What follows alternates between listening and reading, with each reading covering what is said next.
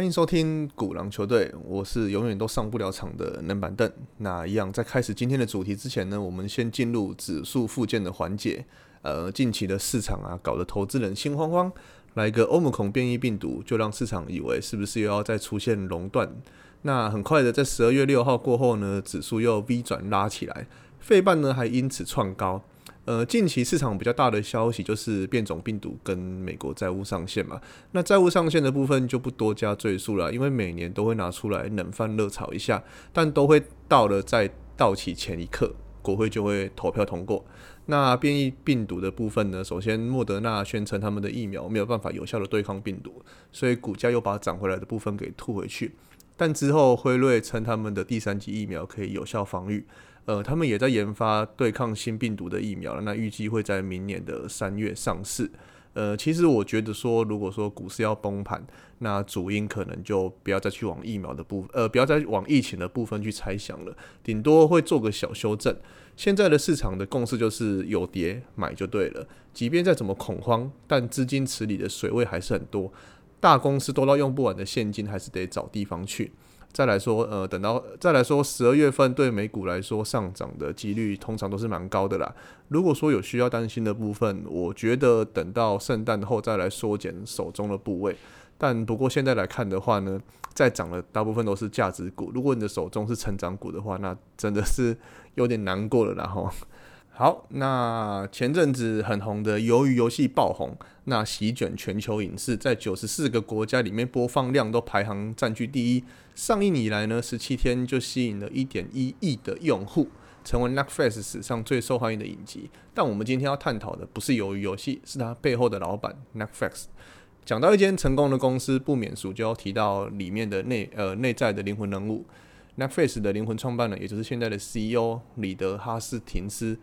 他是一个理工男，本身出身望族啦，就是家庭很富裕，父亲是个律师啊，曾外祖父是个数学天才，在一九二九年的股灾中还大还赚了大量的财富，本该照着一般成功人士的模式复制贴上走一样的道路，但他并没有会这么做的原因，主要是在他陆战队的时候有一次因为意外，搭着便车横跨整个欧洲，那日后也为创业这条路埋下了伏笔。呃，原先李德在一间科技公司上班，他发明了一款用于检测记忆体的工具，之后离职创办的第一间软体公司。其实这间软体公司做的还蛮顺利的，呃，最初只有十名员工，那慢慢就做到六百四十人，而且最后还搞到上市。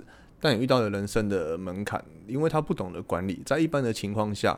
在那么年轻的时候，你有了权力跟地位，呃，权力跟金钱，正常人来讲都会选择说啊，算了啦，我就反正该有的都有了，我我就继续做下去吧。但李德他就是连续多次要求将自己开除，都被董事会给挡下来了。毕竟这不是他想要做的。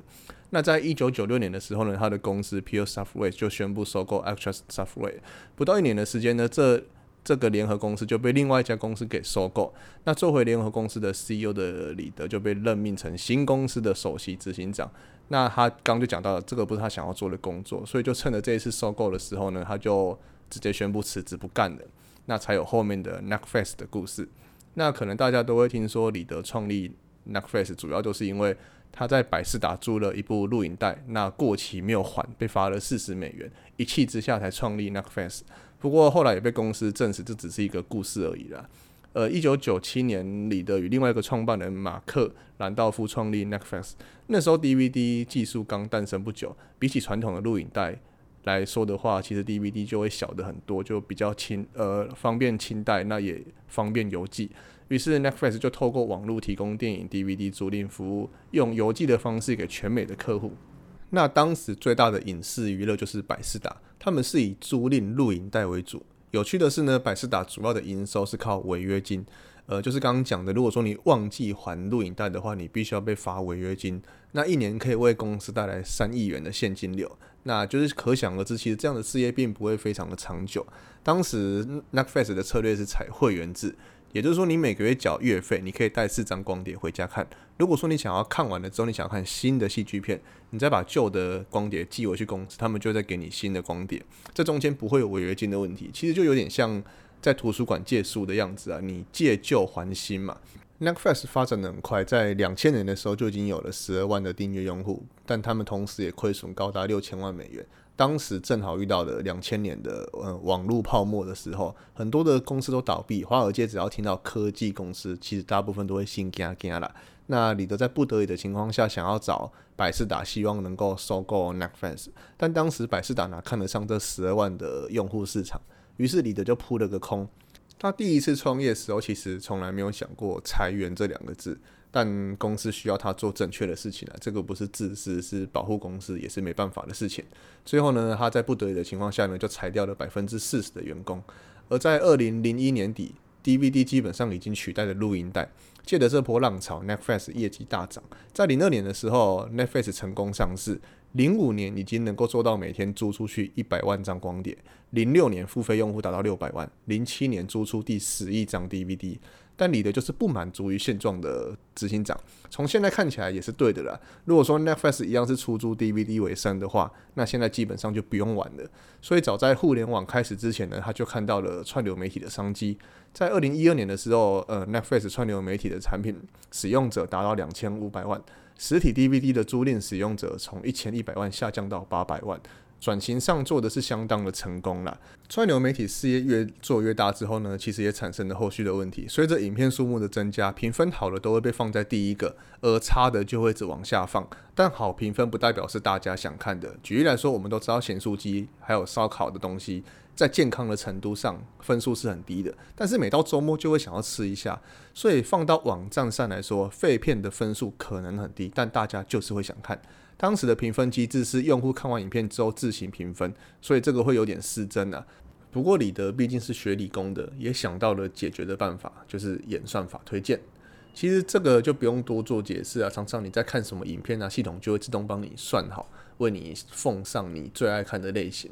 为了优化演算法的程序，在零六年他们举办的 Netflix 大赛，如果有参赛者可以优化内容，就能拿到一百万元的奖金。还真的有团队替 Netflix 的演算法演算法优化了百分之十。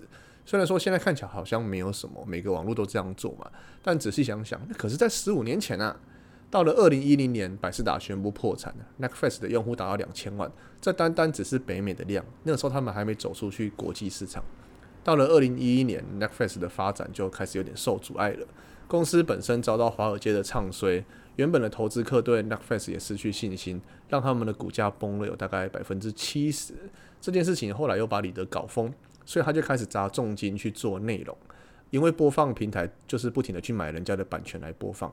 当时的《绝命毒师》其实颇受好评。但到后来的广告狂人市场就不买单了，因为这部剧在 ANC 有播放过，所以大家只会提到 ANC，并不会有人记得 Netflix。那而且买人家的版权其实有点被动的行为了。传统的大影视公司都会把 Netflix 当做是一个自己的分销管道，自己不拥有内容，上游就能随意的控制价格。于是李德就决定自己做影片，自己自制内容，也才有了现在的鱿鱼游戏。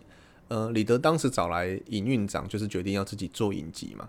那他们计算出当时美国人对政治议题比较有兴趣，所以有了第一部的自制影集《纸牌屋》（House of Cards）。那在只有确定一名演员跟一名导演的情况下，要斥资一亿美元，而且连试映集都还没拍，就要一次拍两季。这个在当时算是空前绝后，不会有人敢下这么大的赌注。后来李德在李德在受访时也表示说，他也不知道是怎么了，当时他吓坏了。但从现在的上帝视角来看啊，《纸牌屋》席卷全美，轰动市场，一共抱走了十五个奖项。这部剧呢，给 Netflix 带来了一千万的新增加用户，是新增加哦。而后呢，也有调查显示说，有八十六趴的用户表示，因为有了《纸牌屋》，所以他们更不想去取消会员。股价当然也是坐上火箭，指标五倍了。纸牌屋在当时也做了一个很大胆的尝试啊，呃，以前我们看剧的时候，可能都是一次播个一集或两集，那一个礼拜播两天，比如就是礼拜六、礼拜日这样子，那自然而然的就会去跟身边的人讨论剧情，那能带动这部剧的观看率。但其实并不是每一个人都有办法在播出的时段都有空看，所以 Netflix 当时就一次把所有的集数搬上平台，让用户一次看个够。而后呢，Netflix 也也迎来了另外一个阶段的荣耀。